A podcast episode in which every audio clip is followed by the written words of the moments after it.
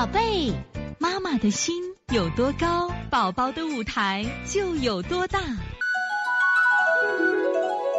现在是王老师在线坐诊时间，七五四咸阳子晨妈的问题。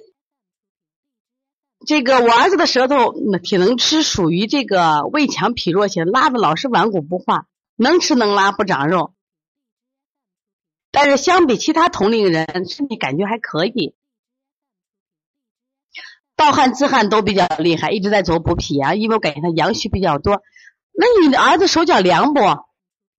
手脚凉不啊？一般我们讲这个手脚如果不凉的话，他阳虚就不太厉害啊。啊，手脚不凉的应该是气虚，那他气虚。你是这吧？呃，胃强脾弱型啊，其实以前呢，我们都重在补补脾上。如果胃强的话，必须降胃火。你的儿子多大了？你的儿子是不是大一点？你个侄儿小是不是？那如果侄儿大，如果你的儿子大的话，你可以给他喝点猪乳水。猪乳水是降胃火的，胃火降下来，你的孩子可以喝了。呃，猪降胃火，喝下来以后，他的胃就不强了。其实有时间他这个胃强脾弱是胃太强了，拖垮了脾。什么意思啊？就是胃和脾是搭伴干活的，胃这个人功能太强，那么他干活多，他出活多，导致脾跟不上，就把脾拖垮了，知道吧？啊？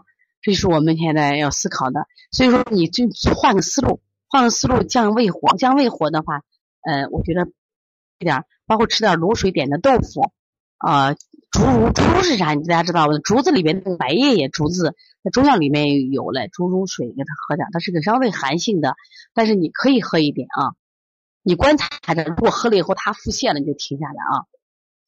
这个是这个，那你。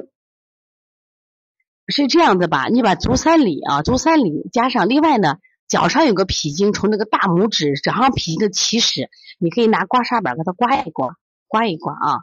除正常补脾以外，另外呢，我的侄儿之前吃饭挺好的，最近一段时间不好好吃饭，老是磨牙、羊屎蛋，脾胃还好。其实你看，羊屎蛋和磨牙有着必然的联系，为什么呢？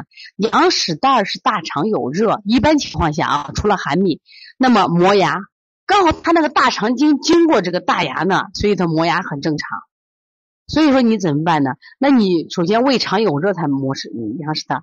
关于你这个羊屎蛋是是不是湿热？但从看舌头像湿热的啊。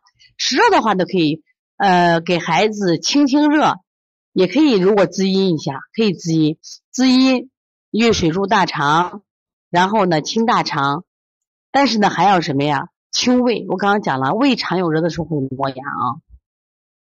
这个现在的孩子有虫子的可能性不太大，原因在哪儿呢？现在吃的防腐剂，你说咋能有虫子呢？所以从现在开始学习小儿推拿，从现在开始学习正确的育儿理念，一点都不晚。也希望我们今天听课的妈妈能把我们所有的知识，通过自己的学习，通过自己的分享，让更多的妈妈了解，走进邦尼康小儿推拿，走进邦尼康的课堂，让我们获得正确的育儿理念。